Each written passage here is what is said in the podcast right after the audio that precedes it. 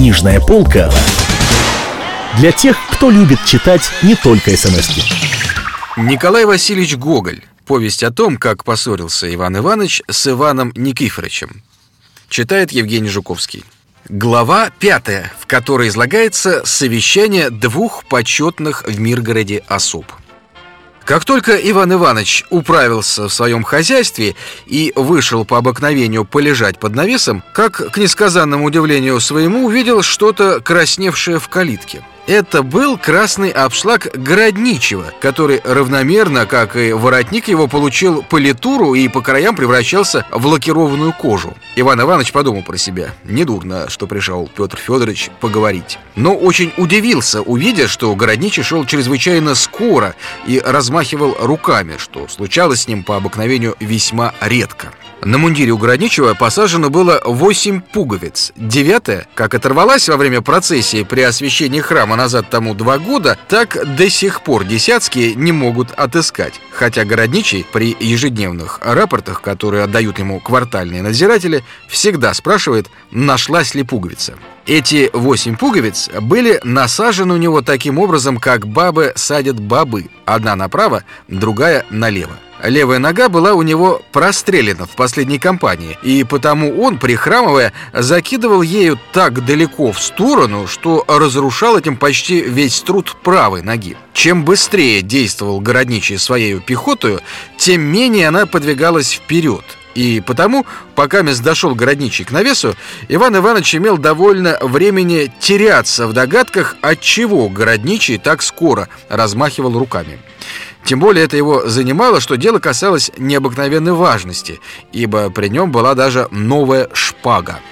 «Здравствуйте, Петр Федорович!» — вскричал Иван Иванович, который, как уже сказано, был очень любопытен и никак не мог удержать своего нетерпения при виде, как городничий брал приступом крыльцо, но все еще не поднимал глаз своих вверх и ссорился со своей пехотою, которая никаким образом не могла с одного размаху взойти на ступеньку.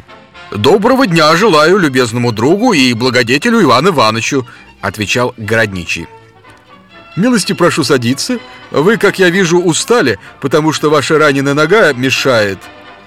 «Моя нога?» — вскрикнул городничий, бросив на Ивана Ивановича один из тех взглядов, какие бросает великан на пигмея, ученый-педант на танцевального учителя. При этом он вытянул свою ногу и топнул ею об пол. Эта храбрость, однако ж ему дорого стоила, потому что весь корпус его покачнулся и нос клюнул перила. Но мудрый блюститель порядка, чтобы не подать никакого вида, тотчас оправился и полез в карман, как будто бы с тем, чтобы достать табакерку. «Я вам доложу о себе», любезнейший друг и благодетель Иван Иванович, что я делывал на веку своем не такие походы. Да, серьезно, делывал. Например, во время кампании 1807 года. Ах, я вам расскажу, каким манером я перелез через забор к одной хорошенькой немке. При этом городничий зажмурил один глаз и сделал бесовски плутовскую улыбку. «Где же вы бывали сегодня?» — спросил Иван Иванович, желая прервать Городничего и скорее навести его на причину посещения. Ему бы очень хотелось спросить, что такое намерен объявить Городничий, но тонкое познание света представляло ему всю неприличность такого вопроса, и Иван Иванович должен был скрепиться и ожидать разгадки, между тем, как сердце его колотилось с необыкновенную силою. «А позвольте, я вам расскажу, где был я», — отвечал городничий. «Во-первых, доложу вам, что сегодня отличное время». При последних словах Иван Иванович почти что не умер. «Но позвольте», — продолжал городничий, «я пришел сегодня к вам по одному весьма важному делу». Тут лицо Городничего и осанка приняли то же самое озабоченное положение, с которым брал он приступом крыльцов.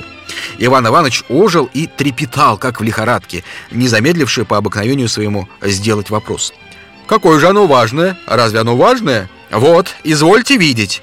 Прежде всего, осмелюсь доложить вам, любезный друг и благодетель Иван Иванович, что вы, э, с моей стороны, я, извольте видеть, я ничего, но виды правительства, виды правительства этого требуют.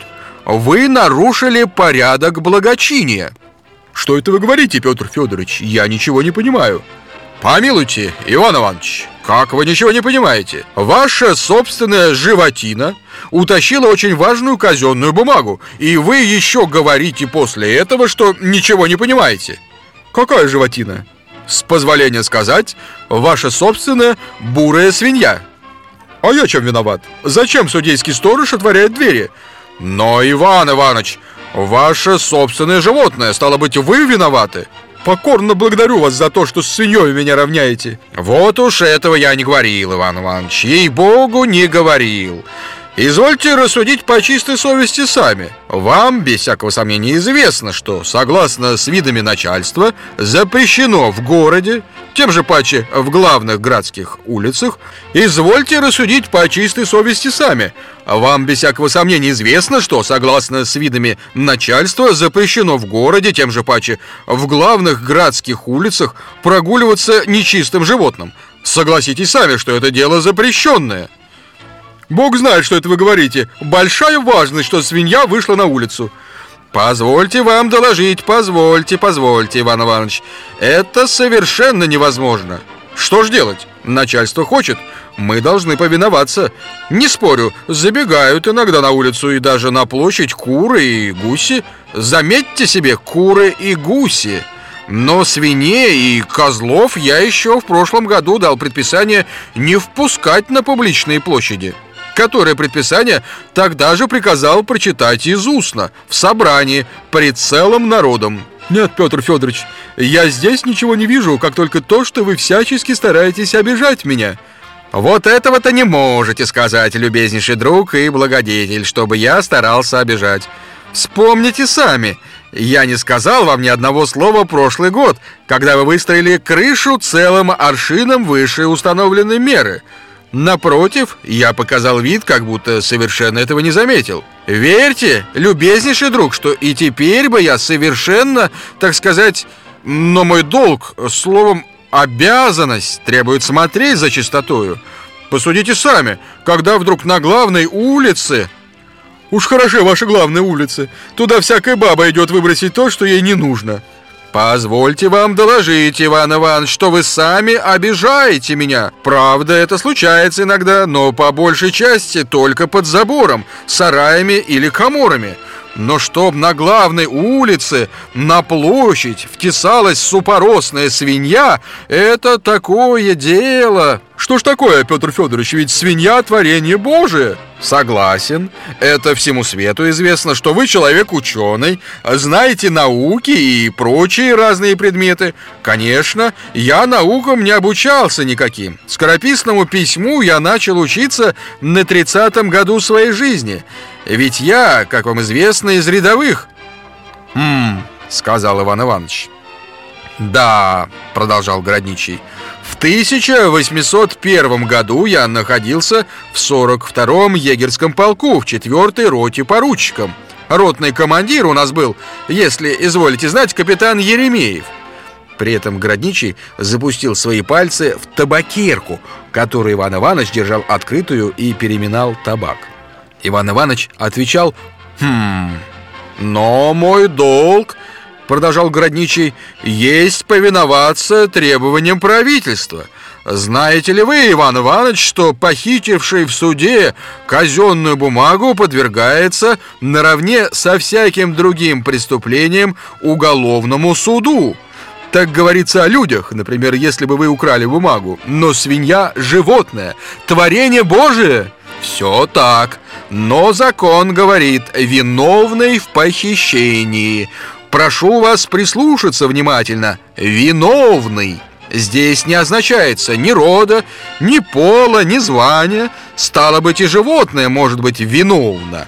Воля ваша, а животное прежде произнесения приговора к наказанию должно быть представлено в полицию как нарушитель порядка. Но, Петр Федорович, возразил хладнокровно Иван Иванович, этого-то не будет. Как вы хотите, только я должен следовать предписаниям начальства. Что ж вы стращаете меня? Верно хотите прислать за нею безрукого солдата? Я прикажу дворовой бабе его кочергой выпроводить, ему последнюю руку переломят. Я не смею с вами спорить. В таком случае, если вы не хотите представить ее в полицию, то пользуйтесь ею как вам угодно. Закалите, когда желаете, ее к Рождеству и наделайте из нее окороков или так съедите. Только я бы вас попросил, если будете делать колбасы, пришлите мне парочку тех, которые у вас так искусно делает Габка из свиной крови и сала. Моя Аграфена Тимофеевна очень их любит. Колбас? Извольте, пришлю парочку. Очень вам буду благодарен, любезный друг и благодетель. Теперь позвольте вам сказать еще одно слово. Я имею поручение, как от судьи, так равно и от всех наших знакомых, так сказать, примирить вас с приятелем вашим, Иваном Никифоровичем. Как? С невежею? Чтобы я примирился с этим грубияном? Никогда! Не будет этого, не будет! Иван Иванович был в чрезвычайно решительном состоянии. «Как вы себе хотите?» — отвечал городничий, угощая обе ноздри табаком. «Я сам не смею советовать. Однако ж позвольте доложить, вот вы теперь в ссоре, а как, помиритесь?»